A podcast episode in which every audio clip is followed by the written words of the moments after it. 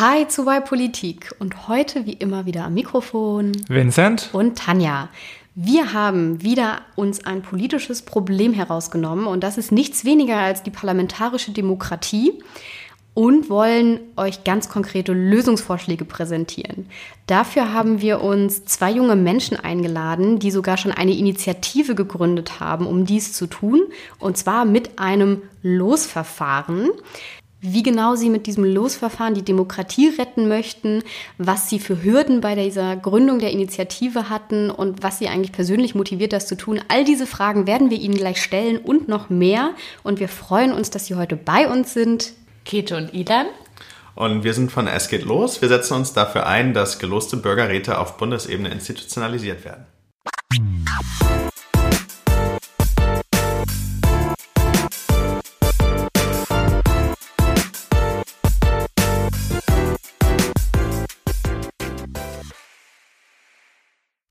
Hallo Ilan, hallo Käthe. Schön, dass ihr heute bei uns in unserem riesengroßen Tonstudio seid. Mhm. Und wir steigen direkt ein mit der ersten Frage. Wir wollen, also ihr wollt ja Bürgerräte, Bürgerinnenräte etablieren in Deutschland, wo 100 Leute zusammenkommen aus der gesamten Bundesrepublik und sich einem politischen Thema annehmen, Handlungsempfehlungen erarbeiten und das dann in die Politik geht. Und das Besondere daran, was vielleicht das ähm, ja, auch das ist, wo man als erstes denkt, was, wie bitte?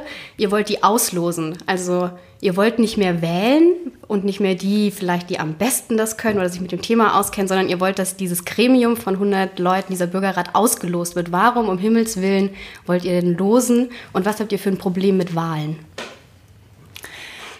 Hallo erstmal, schön, dass wir hier sein dürfen. Ähm, wir haben kein Problem mit Wahlen alleinstehend. Also wir finden Wählen schon auch noch sinnvoll, aber wir finden Auslosen sollte zusätzlich dazu passieren. Ähm, wir glauben, dass durch Auslosen unterschiedliche Menschen zusammenkommen können, die sonst nicht mehr miteinander sprechen. Das Auslosen möglich macht, dass Menschen sich an Politik beteiligen, auch wenn sie nicht so viel Zeit haben oder sich nicht nur mit einer Partei identifizieren können. Und dass man so einen neuen und anderen Bezug zu Politik bekommen kann. Mhm. Ähm, wenn ich, sagen wir, ich würde jetzt ausgelost werden oder generell, wie funktioniert, wie würdet ihr denn überhaupt auslosen? Und wenn ich jetzt die Glückliche bin, die ausgelost wird, was würde dann passieren? Du kriegst einen Brief von uns. Uh, ähm, uh, der, der, Brief aus Hogwarts quasi. ähm, und dann ist da ja so eine Art Formular quasi, dass du Ja oder Nein sagen kannst, dass du teilnehmen möchtest. Also die Teilnahme ist freiwillig. Ähm, wir losen nach drei Kriterien aus: Alter, Geschlecht und Region. Und den Zugriff zu solchen Daten kriegt man über die Melderegister. Okay. Ähm, also ich würde jetzt diesen Brief bekommen und was müsste ich dann machen, wenn ich Ja sage? Was, für was verpflichte ich mich denn dann? Du verpflichtest dich dazu, ähm, an fünf Wochenenden ein bestimmtes politisches Thema zu beraten mit mhm. 99 anderen Ausgelosten und da gemeinsam eine Handlungsempfehlung zu diesem Thema zu erarbeiten. Würde das Thema schon feststehen, wenn ich den Brief kriege oder ja? Okay, das heißt, ich habe ein Thema, da steht drin, hier an fünf Wochenenden würden Sie mich gerne einladen in nach Berlin? Oder ist das noch gar nicht festgelegt, wo ihr diesen Bürgerrat das erste Mal machen möchtet? Also so richtig festgelegt ist es nicht. Natürlich geht es uns auch darum, dass wir eine Repräsentanz haben und Berlin ist natürlich die Bundeshauptstadt, deswegen ist diese Stadt nicht ganz ausgespart, aber wir überlegen auch, was die angenehmste Variante für alle Teilnehmer sein wird und Teilnehmerinnen natürlich. Hm. Okay, dann sagen wir mal, okay, ich sage jetzt ja, fünf Wochenenden ist ganz schön viel Zeit auch, die ich da rein investiere, aber ähm, ich sage jetzt mal ja, ich habe ja wahnsinnig viel Zeit, so viel mhm. Zeit, einen Podcast aufzunehmen.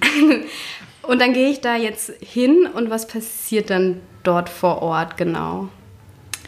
Also, ähm, du lernst natürlich erstmal die anderen Teilnehmenden kennen. Das ist ein ganz wichtiger Bestandteil. Ähm, wir informieren darüber, wie. Ähm, also, es ist, entsteht in Abhängigkeit vom Thema, deswegen versuche ich das jetzt so ja. abstrakt wie ja. möglich zu formulieren. Ähm, wie Politik erstmal grundsätzlich funktioniert. Also alle Teilnehmenden sollen auf dem gleichen Level ankommen mhm. und den gleichen Wissensstand quasi Klar, weil es ja nicht wie sonst so üblich die politisch total Interessierten sind, sondern wirklich ein kompletter Querschnitt. Ne? Genau.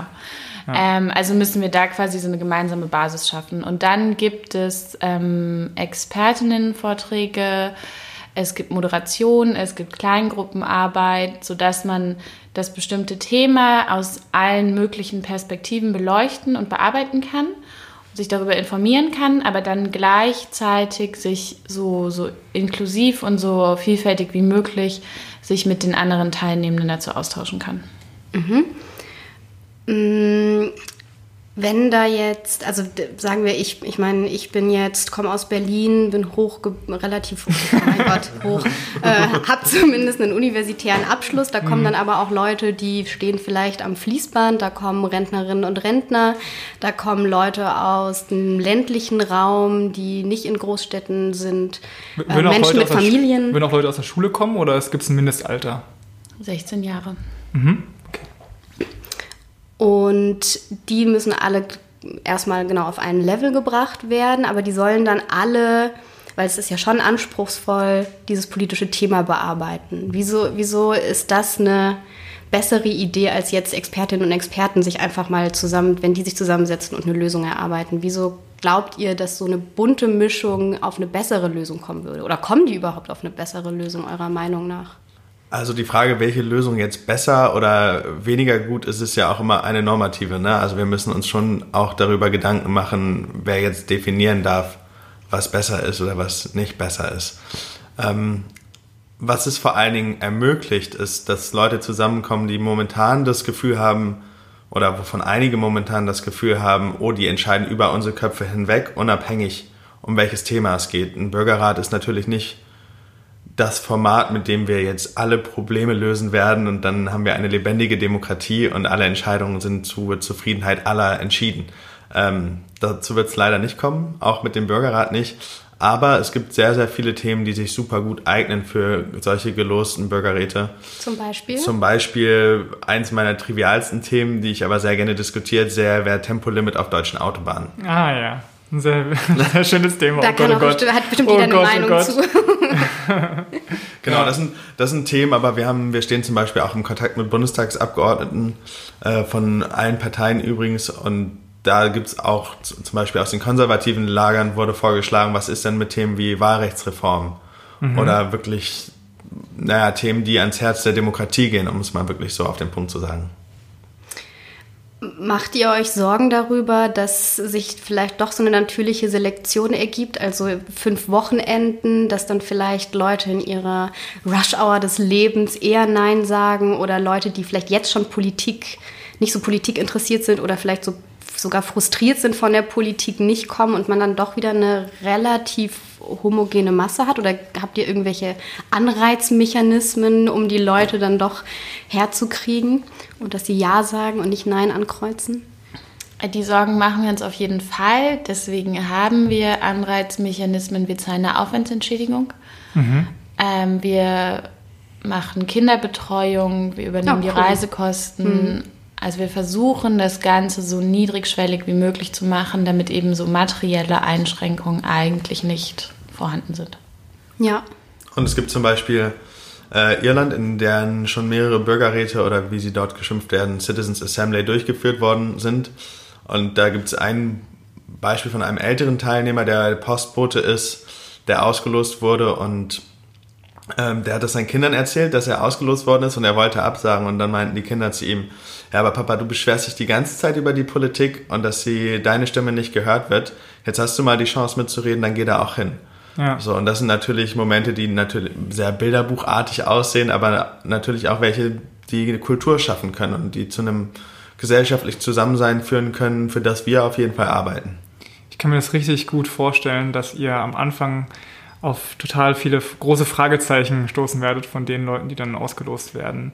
Weil äh, bei meinem Arbeitgeber, da haben wir jetzt so eine Dialogreise gemacht, wo wir einfach an zehn Orte gegangen sind, die sehr weit weg vom, von den politischen Zentren waren und haben einfach gesagt, hey, wir wollen euch einladen, die, äh, liebe Bewohnerinnen dieses Ortes, über Europa zu reden.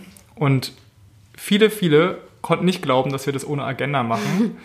Die dachten, ja, ihr wollt uns doch irgendwas verkaufen. Was, warum seid ihr hier? Warum macht ihr das? Die konnten nicht glauben, dass wir einfach nur zuhören wollen. Also ich finde es ziemlich krass, dass also in unserer politischen Kultur irgendwie so eine Polarisierung, so eine Parteiergreifung irgendwie da ist, dass die Leute sich nicht vorstellen können, dass sie jetzt einfach ohne Bedingungen mal zu Wort kommen und sich selbst irgendwie so entfalten können, sei es jetzt mit Meinung oder mit äh, durch so einen Rat, was natürlich eine viel größere Einbringung wäre. Mhm. Der erste Bürgerinnenrat soll ja ein kommendes Jahr stattfinden, richtig? 2019 im Herbst, habe ich gelesen, richtig? Ähm, da ist ja noch ein bisschen Zeit, deswegen redet ihr jetzt wahrscheinlich auch noch einige Monate darüber, damit die Leute sich dann nicht wundern, wenn ein Brief in ihrem Briefkasten landet. Wenn ich jetzt dann dorthin gehe und ich bin da fünf Wochenenden, was kommt denn da am Ende raus? Was konkret, wie sieht dieses Ergebnisprodukt aus? Was ist das? Wir nennen es gerade noch Handlungsempfehlung. Ähm, vielleicht auch in der Mangelung eines noch besseren Wortes dann in Anlehnung an das Thema. Aber grundsätzlich eine Handlungsempfehlung, die dann an den Bundestag herangereicht wird. Mhm. Und wir stellen uns da verschiedene Wege vor. Der ideale Weg ist, dass ähm, es als Gesetz aus der Mitte des Bundestags eingebracht wird, also von 36 ähm, Abgeordneten und der Plan B-Weg ist es, ähm, über eine Petition einzubringen. Aber es soll auf jeden Fall im Bundestag debattiert werden, besprochen werden und so auch so eine Art ja, Wirksamkeit für die Teilnehmenden und natürlich für die Öffentlichkeit darüber hinaus geschaffen werden. Also wenn die Fragestellung jetzt äh, euer Beispiel Tempolimit auf deutschen Autobahnen wäre, dann würde am Ende, müsste dieses Gremium von 100 Teilnehmenden zu einem gemeinsamen zu einer gemeinsamen Handlungsempfehlung kommen. Also die müssen, eine, müssen die eine gemeinsame Entscheidung treffen und sagen, ja, wir wollen dieses Tempolimit und das soll bei 120 km/h liegen oder dürfen da auch unterschiedliche äh, Ergebnisse am Ende rauskommen? Also der Prozess ist auf jeden Fall so organisiert, dass es ähm, eine mehrheitliche Empfehlung geben wird. Also die Idee ist schon in Richtung eines Konsens zu gehen, wie das Parlament ja auch mal angedacht war, äh, dass eine, eine Entscheidung für die Gesamtbevölkerung getroffen wird. Und am Ende kann man sich das eigentlich ein bisschen vorstellen wie so eine Empfehlung aus einer Enquete-Kommission, so ein Report, der dabei rauskommt. Also ähm, eine Enquete-Kommission ist in eurer Hörerschaft wahrscheinlich bekannt, aber das ist ein Gremium, das das Parlament eben einsetzt, um sich zu einer Fragestellung, einer breiteren Fragestellung zu informieren. Und wo auch alle Parteien Abgesandte dann hinschicken. Und also Experten nur, auswählen, genau. genau. Ähm, und das ist ein bisschen vergleichbar zu denken. Mhm. Also in Irland war zum Beispiel bei der Homo-Ehe dann der Vorschlag, also Irland hat einen Bürgerrat, wo unter anderem Same-Sex-Marriage diskutiert wurde, durchgeführt. Und da waren am Ende 70 Prozent des Bürgerrats für die Legalisierung der Same-Sex-Marriage in diesem konservativen mhm. oder eher konservativ geprägten Land. Ähm, und die anderen haben halt gesagt, wir sind aus folgenden Gründen dagegen oder wir sind aus folgenden Gründen eben auch dafür und haben sogar empfohlen, wenn ich das richtig in Erinnerung habe, das müssten wir nochmal effekt checken im Nachhinein, äh, dass ein, ein, Referendum an die Empfehlung angeschlossen wird. Mhm. Und dieses Referendum wurde ja auch gehalten, also egal, ob das jetzt daraus ja. kam oder nicht, es gab ja in Irland das Referendum, ob die gleichgeschlechtliche Ehe dort ähm, etabliert werden soll. Da vielleicht die Frage, also es gibt ja eben diese Wege schon, ähm, eine Petition einzubringen und ein Volksbegehren ähm, machen zu lassen. Wieso ist jetzt der Weg über, wir losen 100 Leute aus, lassen die eine Handlungsempfehlung machen und kommen dann auch zu diesem Ergebnis vielleicht oder der Weg, den ihr präferiert oder jetzt zusätzlich hinzufügen möchtet? Wieso reichen die bisherigen Möglichkeiten, sich politisch einzubringen, eurer Meinung nach nicht? Weil wir glauben, dass bei den bisherigen Methoden der Austausch fehlt und zwar sowohl der Austausch zwischen Bürgerinnen und Bürgern als auch zwischen Repräsentanten oder Gewählten und äh, Regierten. Und durch diese, diese andere Form von Austausch, durch das Losen auch man Lebensrealitäten kennenlernt, die man vielleicht nicht mehr kennenlernt und ähm, ja, so eine, wieder eine Gemeinsamkeit erschaffen werden kann. Da kommen wir jetzt auch vielleicht so ein bisschen zu den größeren Fragestellungen. Wir haben nämlich jetzt bisher sehr konkret über diese Idee von Bürgerinnenräten und Bürgerräten, wie die konkret aussehen, was da passiert, wie der Prozess abläuft, gesprochen. Aber natürlich gibt es auch noch übergeordnetere Fragestellungen. Genau. Bei Boy Politik reden wir immer über die Probleme, also verschiedene Probleme, die es gibt und, und auch Lösungen. über Lösungen, genau, wie wir das konkret äh, ändern können. Und ähm, nachdem ihr jetzt also konkret euer ja, Probemodell durchgesprochen habt, ne, das ist ja alles angesetzt eigentlich als, äh, ihr wollt ein Exempel nicht statuieren, sondern vorge vorgeben, also zeigen, dass es funktionieren kann, so, so einen gelosten Rat zu machen. Und sagen wir jetzt mal, ihr hättet Erfolg und äh, es wär, würde einfach mega einschlagen, geil, alle Leute sagen, das machen wir und äh, bam, es steht in der Verfassung. Dann hätte es ja schon durchaus große Auswirkungen irgendwie auf unser politisches System. Also Tanja und ich hatten das ja auch in unserer allerersten Folge vor einem Jahr in Y-Politik äh, besprochen, wenn wir einen gelosten Bundestag hätten. Jetzt frage ich mich natürlich, ob ihr euch darüber schon Gedanken gemacht habt, wie sich das auswirkt auf die anderen ähm, Gremien, andere Institutionen, die wir hier haben in unserem politischen System. Und zuerst muss ich natürlich denken an das Parlament, was ja irgendwie die Herzkammer unserer Demokratie und das finden wir als äh, parlamentarische Demokraten alle ganz toll. Ähm, und immerhin, ich habe mal nachgeguckt, ich stehe ja so ein bisschen auf Zahlen, 60 äh, Prozent der Bevölkerung vertrauen dem Bundestag, was also relativ hoch ist äh, im Vergleich zu anderen Gremien. Ähm, 60 Prozent? Ja. Okay. Vertrauen ihm eher. Gut, kommt mir jetzt nicht so hoch vor. Ja gut, aber wenn du dir anschaust, andere, also andere Statistiken ja. und in anderen Ländern und so weiter sind 60 Prozent schon ziemlich ordentlich. Und jetzt haben wir ja schon 709 Abgeordnete in dem Bundestag. Also ich sag mal, der ist schon sehr, sehr groß. Äh, meint ihr denn, dass diese 709 Abgeordnete keine guten Entscheidungen treffen können oder was? Naja, also nein, ähm, also was ich am Anfang ja schon meinte, wir wollen nicht die parlamentarische Demokratie abschaffen, mhm. wir wollen sie vielleicht verbessern, sagen wir ganz neutral erweitern. Upgrade, next level. Upgrade, was auch immer.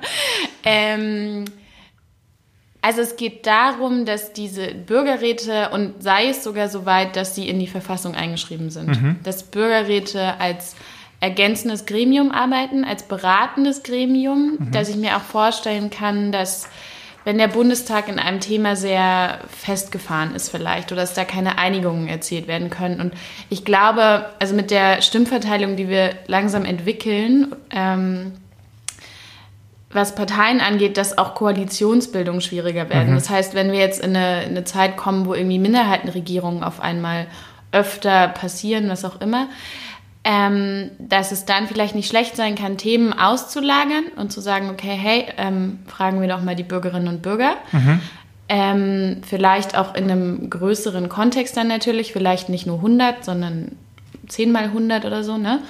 Und dann zu schauen, okay, ist das was, woran sich das Parlament orientieren sollte? Eben weil das über einen Prozess zustande gekommen ist, den der Bundestag selbst, also mit diesem Austauschprinzip und dem wir reden erstmal wirklich in Ruhe und ohne irgendwelche zeitlichen, ähm, zeitlichen Druck, sagt man, mhm. ähm, reden da erstmal drüber und ja, dass das nicht vielleicht eine Variante ist, die ähm, dem Bundestag ja auch zuträglich sein kann. Und entscheidend tut weiterhin das Parlament. Ah, okay. Ähm, das heißt, ihr würdet weiterhin die Legislative im Zentrum unseres, unseres Systems sehen. Und nicht, ja. Definitiv. Also das ist auch, wie Bürgerräte in den meisten Beispielen bisher praktiziert worden sind. Also um mhm. da auch nochmal kurz darauf einzugehen. Bürgerräte funktionieren. Das ist eigentlich gar nicht mehr das, was es wirklich zu beweisen gibt, sondern was es zu beweisen gilt, ist ähm, zu sagen, wieso wissen so wenig Leute aus unserer mhm. Bevölkerung darum, dass es solche Formate der Demokratie gibt, die ja auch von dem von, ich sag mal, einer Konsumentenhaltung, wenn man das böswillig sagt, oder von einer Passivität durch Lebensumstände einfach in einem politischen Prozess ähm, lebt, hin in eine aktive Rolle kommen. Und wenn wir darum wissen, dass Bürgerräte funktionieren und dass es sie gibt, hm. äh, die zweite Frage zu prägen, wollen wir als Gesellschaft Bürgerräte oder nicht? Das ist eigentlich der Auftrag, wie wir den verstehen. Ja. Ich bin so, also ich finde, es macht total Sinn. Allerdings hatten, als Tanja und ich damals uns den Bundestag genau angeschaut haben, hatten wir festgestellt, dass die Repräsentativität eben gar nicht richtig gegeben ist im Bundestag. Also der Bundestag ist extrem, also ist über, äh, überwiegend männlich oder in der Mehrzahl männlich, ist extrem gut gebildet. Ich glaube, nur jeder Zehnte hat da einen Doktortitel Äh, und viele Berufsgruppen sind gar nicht vertreten. Und eigentlich wäre ja der Charme eurer gelosten Versammlung, dass dort eben ein Querschnitt wirklich mal gebildet ist im Vergleich zum Bundestag. Aber dieses Manko des Bundestages würdet ihr damit nicht aufbrechen. Genau, und vielleicht auch zusätzlich dazu, ähm, es gibt ja immer, immer ja, stärker dieses Phänomen von die da oben und wir hier unten.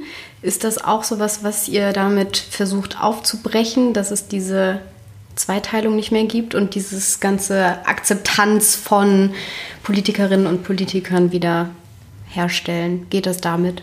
Ist das die Lösung für das Problem, was wir seit Jahren versuchen zu lösen? Wir hoffen, dass es die eine Lösung ist. Ähm, ich glaube, es ist ein Teil der Lösung, ähm, weil es erfahrbar macht, wie Politik funktioniert und dass Politik vielleicht doch ein bisschen komplexer ist als das, was man sich erstmal so vorstellt und dann andererseits aber so eine Art Lehrstück für die, die vermeintliche Politik ähm, dann ist, zu sehen, okay, vielleicht müssen wir gar nicht immer nur auf die ganzen Industrieverbände hören und uns überlegen, hm. wo die Interessen gelagert sind, sondern wo liegen denn eigentlich die Interessen, wenn man sich mal jeden einzelnen Bürger oder jede einzelne Bürgerin anschaut. Ähm, was war die erste Frage? Ja, also ich äh, frage mich, ob es eigentlich zu wenig radikal ist, eure, euer Vorschlag. Also ob wir nicht ein extremes Problem mit dem Parlament haben, was eben diese Repräsentativität angeht und dass es immer professioneller wird irgendwie. Es muss auch irgendwie professionell sein, weil wir wollen natürlich, dass äh, gut äh, gebriefte Leute dort entscheiden. Aber äh, wir haben eben das Riesenproblem, dass eher so Leute wie ihr und ich, na gut, plus äh, 30, 40 Jahre im Bundestag sitzen und eben nicht äh, unser Nachbar von nebenan. Naja, ähm, zu einen bin ich persönlich super der Überzeugung, dass es schon gute Argumente gibt, warum manche Leute Berufspolitiker sein sollten mhm. und dass es eine Profession ist, die es zu erlernen gilt. Ähm, und es viele Prozesse in der Gesetzgebung gibt oder einfach im operativen Regieren eines Landes, die man nicht alle partizipativ besprechen kann und auch muss. Also die meisten Menschen sind ja sehr glücklich, wenn sie einfach ihr Leben leben können und das in einem Umfeld und in Umständen, in denen sie sich wohlfühlen. Mhm. Also zum einen ähm, gibt es viele Aufgaben, wo es durchaus Sinn ergibt, dass man ein Parlament hat, die Aufgaben vom Tisch nehmen. Ja. Ähm, und das wollen wir auch definitiv so lassen. Äh, das Zweite ist, wenn wir über Transformation sprechen, also die Radikalität von, von unserem Ansatz, halte, halten wir es nicht für besonders sinnvoll, jetzt den super radikalen Schritt zu gehen und zu sagen, oh, ähm, wir ändern jetzt auf einmal alles und dann schauen wir mal, was passiert. okay, Sondern ja. ähm, in Unternehmen passiert ja gerade auch super viel Entwicklung, was Entscheidungsprozesse angeht, was Eigentumsstrukturen angeht. New Work ist ja auch so ein Begriff, mit dem man sich, glaube ich, mittlerweile ähm, überall Ansehen erlangen kann und wo alle sagen, ah ja, das habe ich auch schon gehört. Ähm, und auch da würde ich jetzt nicht als erstes fragen, wie können wir nicht alle Hierarchien einfach abschaffen oder können wir nicht das Eigentum komplett umstrukturieren, äh, sondern ich fange erstmal an zu lernen, ich fange erstmal an, Vertrauen in Prozesse zu kreieren ähm, und einen Schritt nach dem nächsten zu gehen. Radikale Umstürze oder radikale Veränderungen führen meist ins Chaos und das ist äh, eine Situation, die wir eigentlich sehr gerne vermeiden möchten.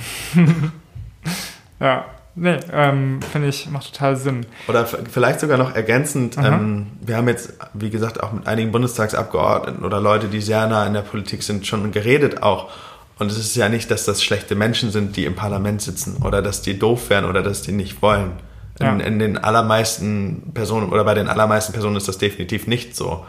Ähm, sondern es ist ja eigentlich so, dass es ein Beispiel geben muss, dass es eine Diskussion geben muss, dass es Möglichkeiten sichtbar gemacht werden müssen und dann können wir die auch zusammen wählen. Also es ist kein wir Zivilgesellschaft gegen die Politik, sondern es ist die Frage, wie können wir eine Situation kreieren, mit der wir vielleicht alle ein bisschen glücklicher und zufriedener sind.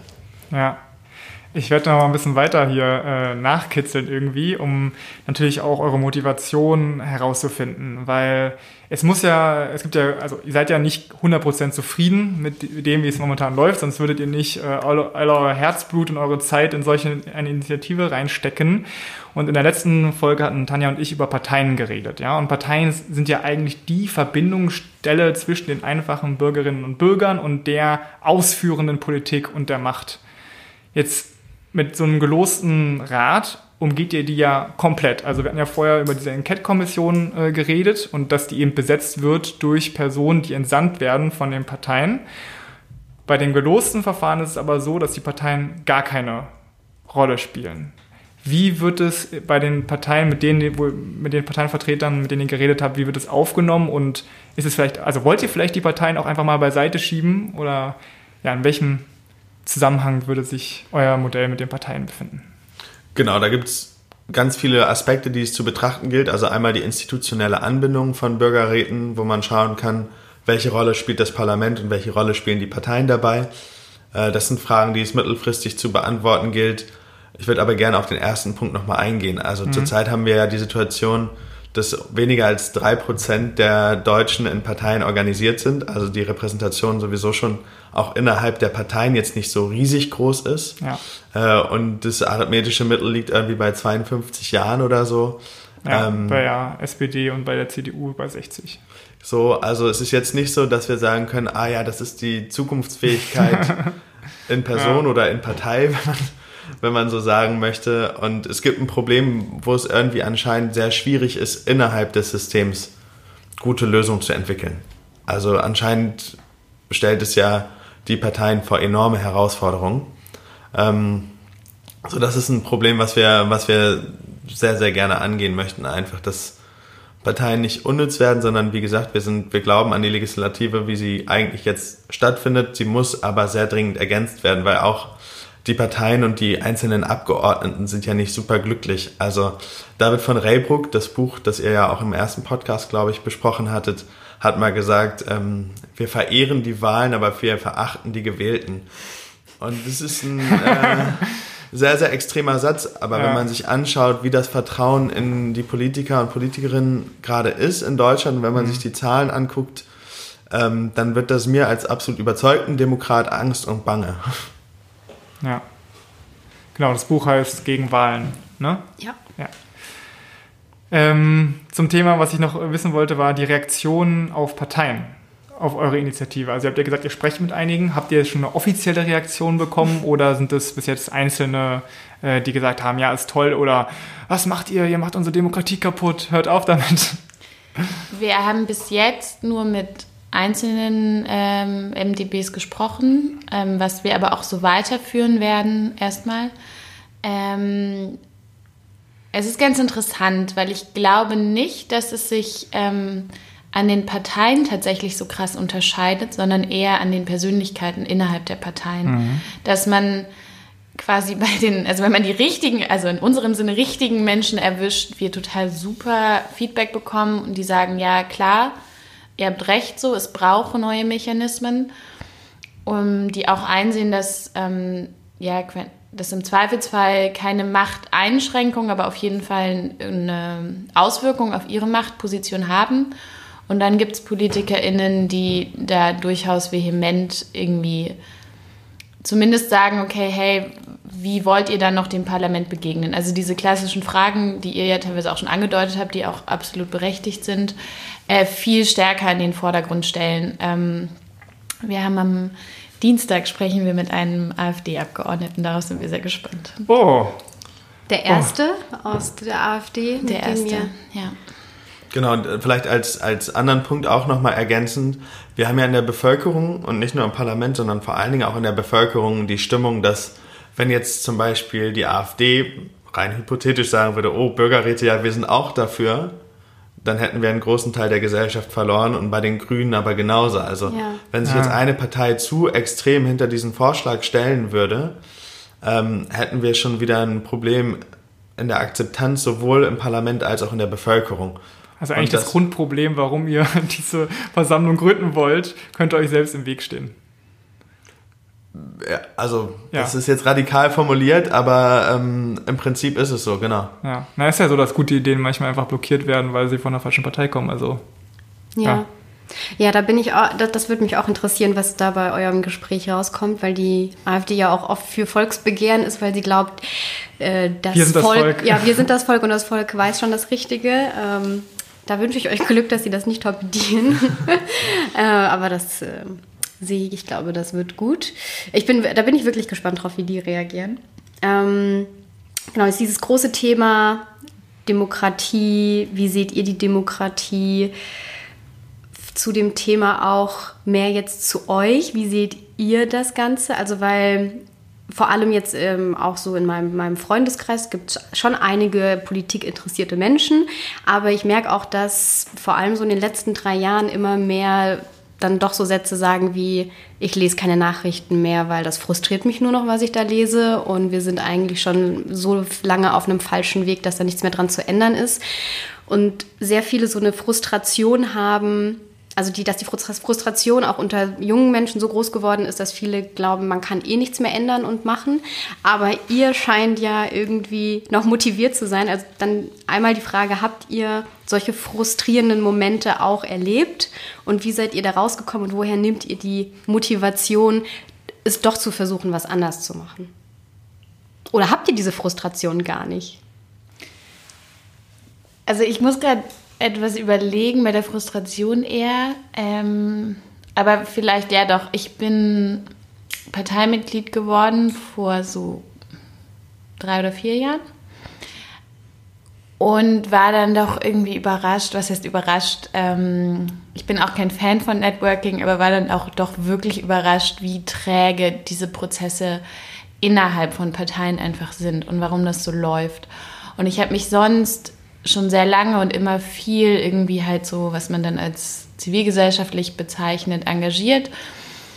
Und bin ja nun auch äh, Politikwissenschaftlerin und habe mich dann wirklich erschrocken, ähm, ja, wie solche Prozesse laufen. Und daher kam dann so ein bisschen der Spirit, dass ich dachte, okay, hey, vielleicht sollte man das Ganze mal anders angehen, weil wenn schon ich und mein versammelter Freundeskreis, der quasi auch ausschließlich zumindest Sozialwissenschaftler sind erstmal, ähm, da wahnsinnig viele gute Ideen schlummern, aber es aufgrund der Partizipationsmöglichkeiten, die wir gerade haben, eine Frustration entsteht, dann kann das nicht sein. So, also das ist einfach irgendwie verschenktes Potenzial und es kann nicht sein, dass wir dann alle mit Ende 20 in irgendeiner Politikberatung landen und dann doch ähm, den Menschen die E-Zigarette andrehen und äh, oder auch ja. andere Dinge. Ja.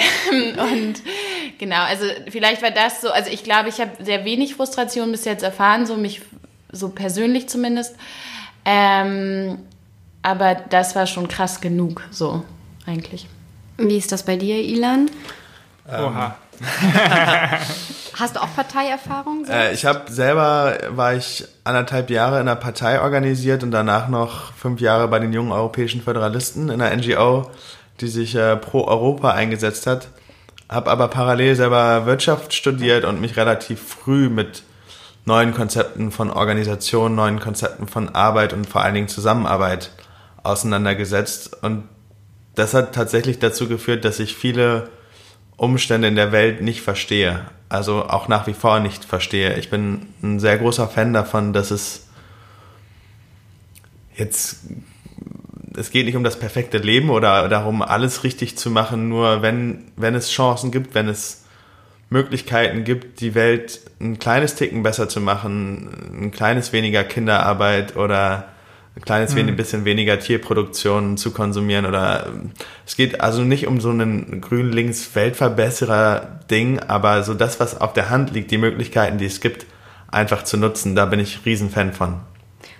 Ähm, was heißt das für mich in meinem täglichen Leben? Naja, ich muss gestehen, ich höre Deutschlandfunk der Tag, so das ist meine Nachrichtenquelle Nummer eins und ich habe Twitter, was ein in, in, meiner, in meinem Stream eine sehr gute Vorauswahl an Nachrichten ist äh, und somit die Frustration klein hält.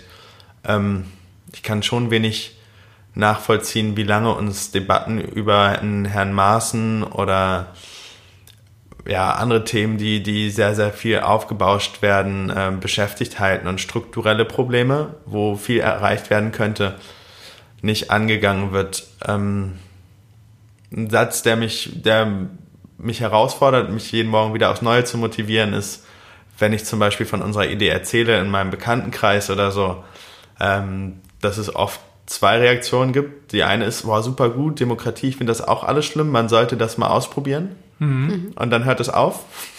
So, also das Gespräch endet dann meistens mit dem Satz und dann hört man nie wieder oder es ist so, Ja. äh, versickert. Davon kann ich leider oder können wir für das Projekt nichts lernen und es ändert sich auch nichts. Ja.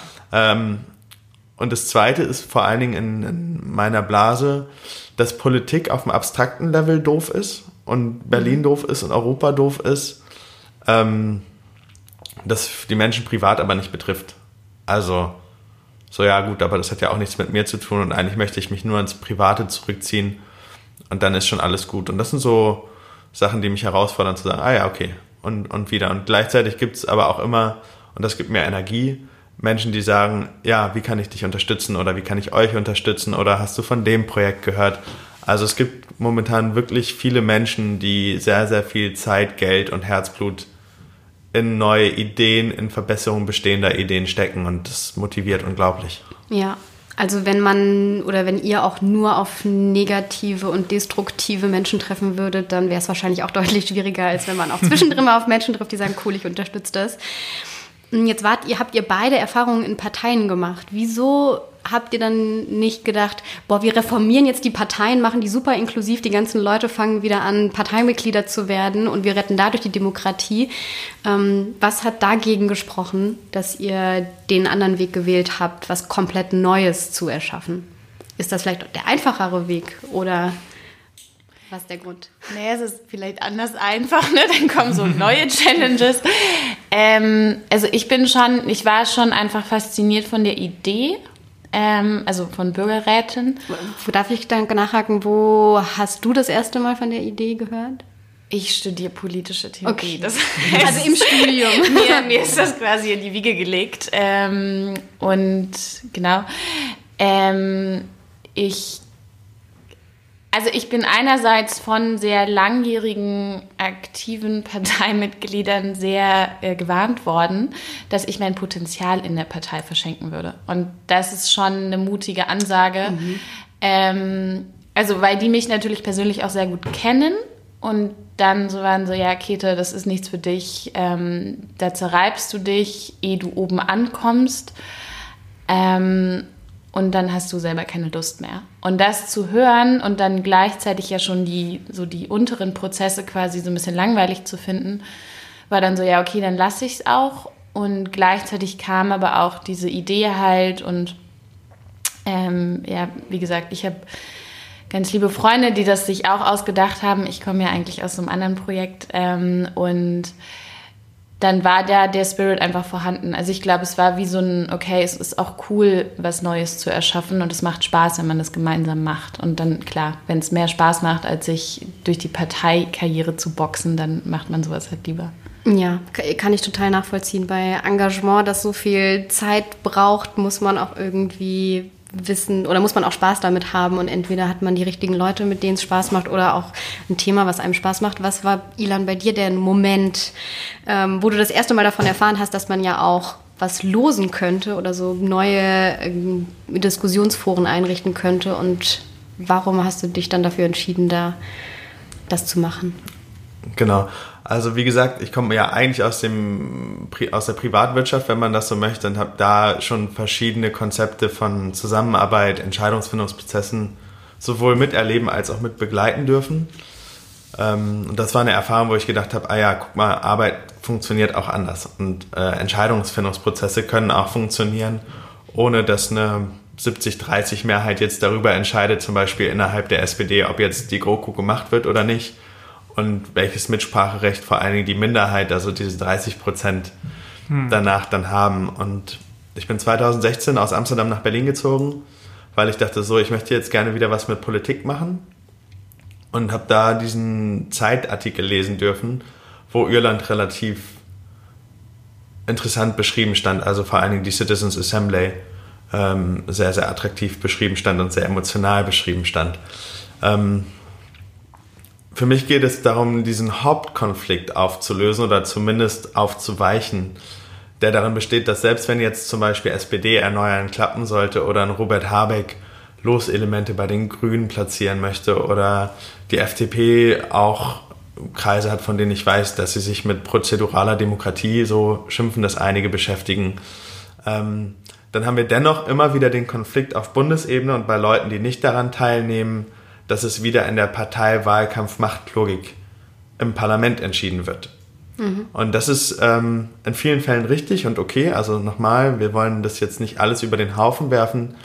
Für einige Fragen und vor allen Dingen für das Vertrauen in der Demokratie bin ich aber doch der Überzeugung, dass wir noch eine ergänzende Form finden, die mehr auf Kollaboration im, im Positiven äh, und auf Zusammenarbeit ausgerichtet ist, als auf ein, jede Entscheidung, die wir treffen, werden wir aber vor den nächsten Wahlen verkaufen müssen, um mehr Macht, mehr Stimmen, mehr, mehr Sicherheit für unsere Posten zu kreieren was ja ein Vorwurf ist, der oft aufkommt gegenüber der Politik, also fast landläufig die Politik eben genannt wird. Also ihr habt beide von das Thema so ein bisschen auch in eurem beruflichen oder studentischen Leben so mitbekommen und dachtet dann, wieso eigentlich nicht, wäre eine gute Idee. Jetzt seid ihr beide auch relativ jung. Man könnte euch zur Generation Y zählen. Ihr habt in mehreren Großstädten gelebt, in Deutschland und Europa, wie ich jetzt rausgehört habe, ähm, mit Amsterdam, Berlin. Ich glaube, bei dir, Käthe, Frankfurt, Berlin. Ähm, ich weiß nicht, ähm, ob ihr auch in Großstädten aufgewachsen seid. Ja, nicken, äh, so ein bisschen. und ihr seid jetzt diejenigen, die diese Initiative lostreten. Und es ist nicht ein Elternverband aus Schleswig-Holstein oder ein Rentnerinnen und Rentner aus Niedersachsen oder eine Schülergruppe oder, weiß ich nicht, neu gewählte Abgeordnete im Bundestag, die sagen, lass mal noch so ein Gremium nebenher ähm, neu entwickeln, sondern ihr seid das. Glaubt ihr, dass das Zufall ist, dass ihr jetzt gerade die seid, die das machen? Oder gibt es Gründe, warum es so junge, kosmopolitische Menschen sind wie ihr? Warum seid genau ihr diejenigen, die das jetzt in Deutschland voranbringen?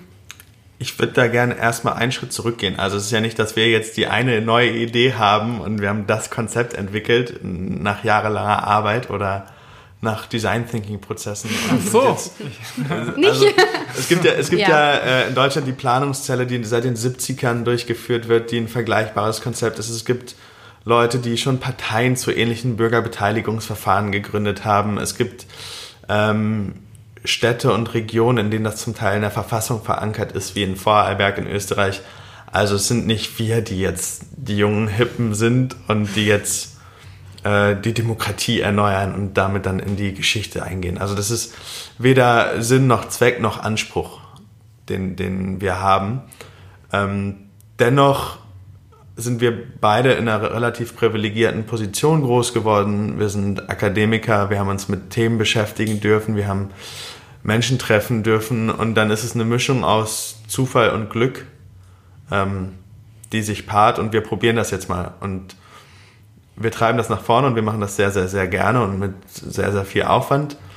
Und gleichzeitig ist es auch so, dass wir die anderen Generationen dabei brauchen, die Vorarbeit gemacht haben und die jetzt aber auch wieder ähm, auch mehr als eingeladen sind, diesen, diesen Kulturwandel, den wir ja auch mitbezwecken, also dieses Umdenken, wie kann Demokratie funktionieren und gelebt werden, äh, mit beeinflussen wollen. Und das liegt jetzt nicht an der hippen Generation Y und uns. Das wollte ich Menschen. euch auch gar nicht vorwerfen. Aber ihr habt, du hast ja selber auch gesagt, du, äh, so ein bisschen dieser Begriff auch New Work und wenn man sich anguckt, was in der Wirtschaft passiert, aber das sind ja auch relativ junge Unternehmen, oft Startups, die das machen oder die jetzt zu großen Unternehmen geworden sind, aber Dann mal anders angefangen haben. Agile Prozessmanagement-Sachen rein. Wollte ich nicht unterbringen. ähm, aber es ist ja trotzdem eine Art von Mindset, die man mit, äh, die man jüngeren Menschen unterstellt, wo vielleicht ältere, die eher hierarchischere Formen von Organisationen ähm, gewohnt sind und vielleicht eben da, da, da, das einfach nicht so in den, deren Lebensrealität und mit was sie sich beschäftigen verankert ist, vielleicht schwerer vorstellbar ist als für uns als jüngere Generation. Oder meint ihr, es hat gar nichts damit zu tun, sondern es wirklich. Also nicht Zufall. Ja. naja gut, also ich habe sehr lange oder sehr viel in den ganzen klassischen Institutionen gearbeitet, ähm, staatlichen Institutionen, also für mich als Politikwissenschaftlerin klassisch, äh, sowohl Praktikum als auch so Werkstudentenmäßig. Und da war ich dann einfach tatsächlich irgendwann genervt, dass eben und klar, als Praktikantin kann ich nicht den Anspruch stellen, dass irgendwie ich jetzt entscheidungsfähig werde, aber auch in anderen Organisationsformen ich mich wirklich über die Schwerfälligkeit erschrocken habe und ähm, meine Chefinnen und Chefs mich dann auch angesprochen haben, so Frau Liesenberg, das, oh, äh, Käthe, ähm, ist jetzt hier aber auch, ähm, also so, man hat mir das wohl angemerkt und dann ist das jetzt natürlich eine Art und Weise zu arbeiten, die komplett anders ist, aber die halt irgendwie auch schön sein kann und es ist halt schön, dass wir die Möglichkeit und die ja, Befähigung irgendwie dazu haben, jetzt so zu arbeiten. Hm. Nachdem wir jetzt äh, über die Demokratie und euch als Personen geredet haben, wollte ich jetzt noch mal ein bisschen auf die Initiative an sich äh, eingehen. Äh, mich, mich, mich, interessiert als erstes, wie seid ihr beides, äh, beide als, als Paar zusammengekommen, die jetzt hier die, den Bürgerrat äh, ins Leben rufen? Genau, also ich selber treibe Es geht los, also das Projekt, das für die Institutionalisierung oder für die erste Durchführung eines gelosten Bürgerinnenrats auf Bundesebene eintritt Ende letzten Jahres mhm. begonnen, initiiert. Ähm, und dann klingt es erstmal verrückt. Also sehr wenig Menschen, die damit was anfangen konnten. Und ich wollte jetzt nicht wieder den nächsten basisdemokratischen Verein aufbauen oder die nächste Initiative, sondern ich bin von der, der Durchschlagkraft von Startups, die sie teilweise haben oder haben können, hm. sehr, sehr begeistert von gewissen Setzungen, die erstmal einfach gemacht werden. Ähm, und habe mal getestet, ob man genug Spendengelder für so eine Idee hypothetisch einwerben könnte. Und habe mir von über 20 Leuten aus meinem Netzwerk 500 Euro zusagen lassen, um zu schauen, kann man das überhaupt finanzieren, so ein Spaß. Ja. Also habe das einfach mal angetestet, wie reagieren Menschen darauf, äh, bin ich als Typ mit der Idee eine ganz gute Kombi. Und habe gesagt, wenn das, wenn das passen sollte, ja. dann wird sich danach schon ein Team finden, mit dem man das realisieren kann. Und ähm, dann gab es ein Format, das nennt sich Redesign Democracy, das vom D-Collective in Berlin durchgeführt wird. Und äh, da habe ich teilgenommen und hatte da zwar kein Team gefunden, aber man kannte sich dann eben und es passte ja auch eben wieder gut in diesen ganzen Organisationsentwicklungs-New Work-Kontext. Mhm. Und irgendwann kriegte ich dann eine Nachricht, nachdem ich mit einigen anderen Bekannten an der Idee gearbeitet habe, dass ich mal mit Käthe sprechen sollte. Ah. Ähm, ihr kanntet euch gar nicht. Wir kannten uns tatsächlich gar nicht. Und äh, ja, von hier darfst du gerne weiter erzählen. ich habe dieselbe ähnliche, was auch immer, Initiative vor schon eineinhalb Jahren in Frankfurt gegründet, also Frankfurt am Main, äh, zusammen mit meinen ähm, Kommilitonen äh, die heißt mehr als Wählen. Und da organisieren wir das Ganze auf kommunalpolitischer Ebene, also auf Stadtebene. Äh, der erste Demokratiekonvent findet im Februar 2019 statt. Ah. Ähm, naja, und dann. Hm? In Frankfurt. In, Frankfurt, Frankfurt ja. genau. Ähm, und dann war das ähnlich. Ich war auch bei Resign Democracy in Frankfurt. Ähm, und dann sprach mich der besagte Mensch, der uns da vernetzt hat, an und war so, ja, da gibt es diesen Ilan in Berlin, der macht das auch, Skype doch mal. Ähm, dann haben wir geskypt. Ähm, naja, und dann komme ich ja aus Berlin, das heißt, die Wege waren kurz und dann dachte ich, okay, ich finde das cool. Ich stehe am Ende meines Masters. Ähm, ich habe mir ein bisschen mehr eingeredet, als ich dachte, dass ich am Ende meines Masters stehe. Heimlich stehe ich eigentlich noch in der Mitte meines Masters, aber ähm, ja, und jetzt mache ich beides. Ja. Aber und seid ihr jetzt noch zu zweit oder gibt es noch ähm, mehr mittlerweile? Also es gibt noch jemanden drittes, der Tobi, der uns immer mal wieder unterstützt, der hat noch einen Vollzeitjob nebenbei. Ähm, dementsprechend gibt es dann natürlich auch immer Ressourcenthematiken. Ähm, und wir sind sehr dankbar, dass wir ein Netzwerk von Leuten haben, die uns immer mal wieder punktuell unterstützen. Also mhm. wir haben Leute, die uns im Design helfen, die uns im Website bauen helfen, ähm, ein Steuerberater, der uns jetzt anfängt, mal hier und dort auszuhelfen, ein Organisationsauswickler. Ja. Naja, man, man unterschlägt das immer, aber so ein Verein zu gründen er, erfordert dann doch ziemlich viele Aufgaben und viel Administration, ja. ähm, die bei Zeiten, Geld, Nerven und Energie kosten kann. Und das darf man auch nicht unterschätzen, wenn man so eine Initiative gründet. Ja. Also von daher haben wir mit erweitertem Netzwerk sind wir so um die zehn Leute, von denen aber definitiv Kate und ich die Treiber sind und die das eigentlich als Vollzeitjob machen. Okay. Also ihr äh, arbeitet jeden Tag an Es geht los.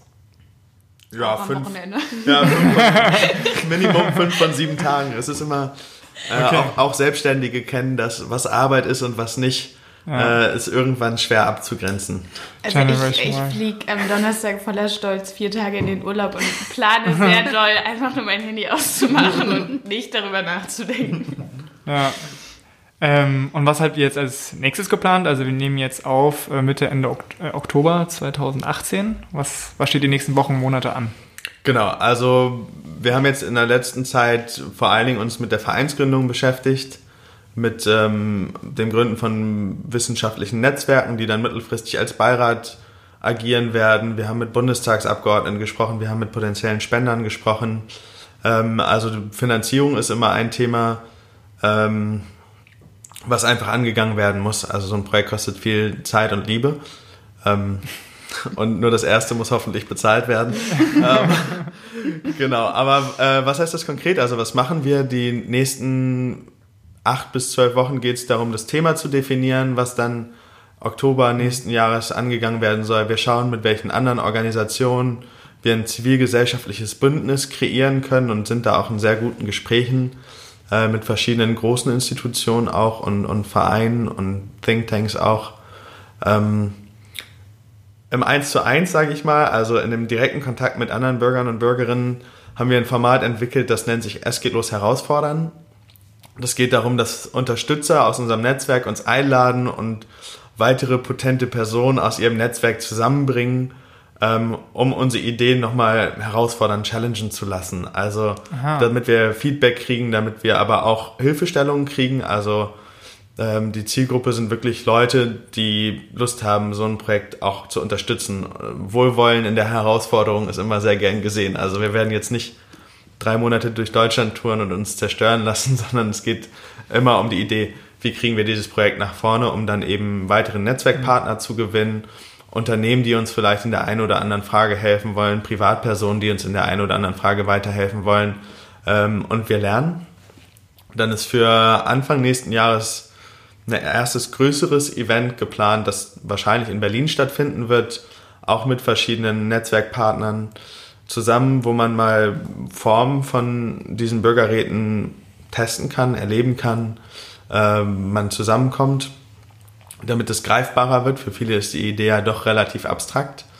Ähm, um dann damit dann das große Crowdfunding vorzubereiten, das dann eben Februar, März nächsten Jahres voraussichtlich starten wird, damit der erste geloste Bürger, Bürgerinnenrat auf Bundesebene im Oktober stattfinden kann. Okay, also Februar 2019 geht's los. Das heißt, die, die jetzt äh, zuhören, können auch Early Adopter sein, ganz vorne mit dabei und euch äh, frühzeitig unterstützen, bevor ihr dann Mainstream irgendwann geworden seid. Genau. Also schöner hätte ich es eigentlich nicht sagen können. Ein bisschen Vorreiter zeigen, ein bisschen zeigen, genau. dass man ähm, auch Demokratie mitgestaltet, anstelle äh, nur nach Anne Will sauer zu sein über die Diskussionskultur in diesen Talkshows. Ja. Und äh, wie kann ich euch denn unterstützen? Also wenn ich jetzt das gehört habe und denke, Mensch, geile Initiative, was mache ich dann? Natürlich immer abhängig von dem, wer du bist und worauf du Lust hast. Ähm, wir glauben nicht, dass Demokratie keinen Spaß machen muss, mhm. sondern wir glauben, es geht auch mit Leichtigkeit, mit Freude, mit den Kompetenzen, die man auch so mitbringt. Und dann gibt es verschiedene Seite, äh, Varianten. Also das erste ist natürlich einfach mal auf www.esgehtlos.org ohne Punkt und Komma, außer zwischen www und org zu gehen. Es ist in den Show Notes verlinkt. Ja, genau, sehr schön. Äh, also man kann auch einfach klicken, wie ja. ihr gerade gehört habt. Ähm, und da haben wir eine unterstützende Rubrik und es fängt von kleinteiliger Unterstützung an, dass man einfach mal einen Tweet oder einen Facebook-Post absetzt und sagt, boah, ich habe über diese Initiative gehört, das ist ja mega spannend. Ja. Ähm, und das ist ja für sehr viele möglich. Das andere, was man natürlich gut machen kann, ist zu sagen, ah ja, ich bin äh, Social Media Experte und ich suche, ihr sucht noch, äh, ich sehe, ihr sucht noch jemanden, der sich für eure Öffentlichkeitsarbeit einsetzen was will. Was ja auch gerade konkreter Fall ist, was oder? konkreter Fall ist. Also wenn ein Social Media Presseexperte oder Content Creative zuhört äh, oder Expertin auch gerne, dann äh, würden wir uns sehr freuen, unser Team um diese Position oder um diesen Menschen auch zu ergänzen. Ähm, und das dritte ist natürlich das Netzwerk zu streuen. Also wer sind interessante Menschen, die uns finanziell oder mit ihrer Expertise unterstützen wollen. Ja. Das ist selbstverständlich die Herausforderung Nummer eins, ähm, damit wir das mittel, mittelfristig auf die Größe bringen können, die es braucht, damit wir nächstes Jahr gesamtgesellschaftlich diese Debatte führen können. Wie wollen wir Demokratie eigentlich leben? Und hey, das ist doch eigentlich eine ganz gute Möglichkeit, diese gelosten Bürgerräte. Ja, ich fände das ein wunderbares Schlusswort, wenn wir bei Y-Politik nicht noch immer eine Rubrik äh, zum Schluss hätten, nämlich die Zugabe, in der wir praktische Tipps äh, geben zu dem Thema, über das wir gerade geredet haben.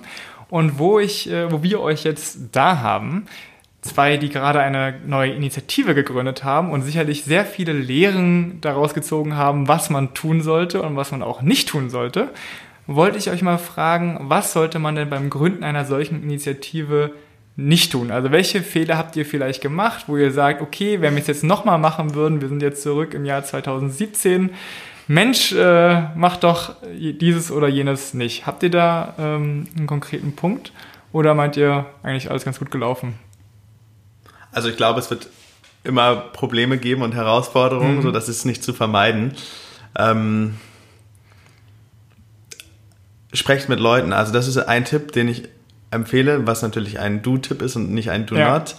Ja. Ähm, was man nicht machen sollte, ist, glaube ich, einfach vollkommen ins Blaue rein zu gründen und sagen, okay, ich mache das jetzt einfach, weil das ist super die Idee, sondern holt euch erst Feedback, guckt erst, wie wollt ihr euch in Ansätzen finanzieren, testet das mal an, ähm, holt euch Tipps von Leuten, die in den administrativen Herausforderungen Ideen haben. Also ähm, gerade diese Vereinsgründung, wenn ihr könnt, vermeidet das sowieso. Also wenn ihr einen ah, Verein okay. habt, ja. Verein habt oder eine Organisation kennt, wo ihr sagt, ah, da kann ich super dran andocken, dann ja. äh, kann ich empfehlen, das zu tun, wenn das persönliche Vertrauensverhältnis besteht zu der jeweiligen Organisation und ihrer Treiber. Also, dass man sich einen gemeinnützigen Verein sucht, der schon eine Satzung hat und als gemeinnützig anerkannt ist, damit man genau. den ganzen Kladderadatsch nicht noch machen muss. Dauert länger, als man erwartet. Also, also länger, als man die, die, Anekdote, die Anekdote möchte ich ganz gerne erzählen. Wir haben ähm, mit verschiedenen Menschen aus Behörden und Regierungen gesprochen, die meinten, Herr, wieso sind Sie denn noch nicht gemeinnützig und als Verein eingetragen? Das müsste doch alles ganz offensichtlich ja. sein. Ähm, wir sind, naja, wir haben im Februar gegründet, ist jetzt September, wir verstehen das auch nicht so ganz, aber wir dachten auch, dass es schneller geht und Gründer von sehr großen Organisationen, die auch vereinnützige, äh, äh, gemeinnützige Vereine anhängend haben, haben gesagt, was, ihr habt das in sieben Monaten geschafft, das aber schnell. Ah, also okay. ähm, bürokratisch, offiziell läuft es alles sehr einfach und gut und man glaubt, man könnte das relativ schnell schaffen. In der Lebenspraxis ist es so, dass wir von, oder ich persönlich mit den Menschen, die ich gesprochen habe, von vier Fünfteln, die selber mal Vereine gegründet haben, gelobt worden bin, wie schnell wir das dann doch geschafft haben innerhalb der sieben Monate. Ich habe auch einen Verein gegründet. Anfang des Jahres, wir sind noch nicht gemeinnützig. So herzlichen Glückwunsch. ja. Ähm, ist euch noch was eingefallen? Äh, auch gerne einen Do-Tipp, irgendwas, äh, was man machen sollte? Naja, sich selbst vertrauen im Zweifelsfall. Ne? Also klar, ja. die Idee testen lassen und auf jeden Fall auch Feedback annehmen, sich kritisch hinterfragen und so, aber dann halt irgendwie weitermachen tatsächlich. Ich glaube, und wir hatten beide und auch die Jungs in Frankfurt, wir hatten schon sehr viele Stationen, wo wir dachten, boah, fuck, gar keinen Bock mehr jetzt. Ja. Ähm, und wenn man dann aber weitermacht ähm, und einfach auch vielleicht mal einen Tag Pause macht und drüber nachdenkt, warum man das Ganze macht, das hilft schon auch. Und dann, ja. Habt ihr diese, äh, ihr erzählt, dass ihr diese Es geht los Herausforderungen habt und auf eurer Seite esgehtlos.org habt ihr die FAQs, also Frequently Asked Questions. Sind die daraus entstanden? Weil ich fand die nämlich sehr gut. Also wenn man diese FAQs durchgeht, dann wird einem vieles schnell klar, was ihr eigentlich vorhabt, weil man eben die Fragen also ihr, ihr, schreibt einfach die Fragen, die man so beim ersten Mal hören hat, schreibt ihr dahin und gleich dann die Antwort darunter. Das fand ich ziemlich äh, geckig und äh, ziemlich gut. Naja, das ist äh, ein bisschen wirklich daraus geboren, dass ich erstmal, bevor ich überhaupt überlegt habe, ob ich ein, versuche, ein Team aufzubauen, mit ja, circa 100 Leuten telefoniert habe und gesagt habe, hier, das ist, was mhm. ich machen will, willst du mir 500 Euro dafür geben, ja. wenn ich 19 andere finde. Und diese Frage nach den 500 Euro hat einige Gegenfragen provoziert. ähm, und das war natürlich Sinn und Zweck der ganzen Geschichte. Also es ist auch wirklich bewusst nicht fragen, würdest du mir dann gegebenenfalls eventuell, sondern ey, ich suche 500 mhm. Euro, bist du dabei? Ähm, bringt eine andere Dringlichkeit und eine andere Ernsthaftigkeit in die Debatte. Und das hat dann zu diesen Fragen geführt, ähm, die zum Teil eben auch auf der Homepage beantwortet werden und auch die sind ja nicht abgeschlossen oder perfekt oder äh, auch die sind in einem sich äh, stetig weiterentwickelnden Prozess. Also es gibt Fragen, die wir jetzt schon wieder ein kleines Ticken anders beantworten würden oder ergänzend beantworten würden oder zum Teil vielleicht sogar weglassen, weil wir merken, ah ja, manche fühlen sich ein bisschen überfrachtet. Äh, ich würde noch einmal ganz kurz auf den Punkt vorher eingehen wollen, einfach weil mir das ein Herzensanliegen ist. Hm. Man muss Dinge nicht alleine schaffen. Also wenn ihr eine Idee habt, fragt Leute nach Hilfe. Und wenn ihr für die Idee brennt, dann werdet ihr irgendwo an unerwarteten Punkten Menschen kennenlernen, die sagen, ja, ich habe da 20 Jahre Erfahrung, ich finde das gut, wie ihr das macht, ich bin dabei. So, also ja. ähm, es wird passieren und die Hilfe kann man annehmen und da kann man meistens seinem Bauchgefühl vertrauen, welche Hilfe man annehmen will und welche nicht. Ja. Also Team finden, äh, vernetzen in der Szene, die Idee testen und äh, die Administration nicht unterschätzen. Das habe ich jetzt mitgenommen aus dem Gespräch. Und ich würde sagen. Gibt es noch etwas, was ihr jetzt noch sagen möchtet? Naja, lass uns äh, Demokratie wieder so gestalten, wie wir sie leben wollen. Lass uns eine Bundesrepublik erstmal, wir sind als alter Jeffer bin ich natürlich auch für, für eine Europäische Union, äh, die demokratische Teilhabe auch ohne Vollzeiteinsatz und ohne Parteibuch zulässt, kreieren, gestalten und selber in die Verantwortung nehmen, dass das passieren wird. Und natürlich danke, dass wir hier sein dürfen. Dankeschön. Sehr, Sehr gerne. gerne. Danke euch.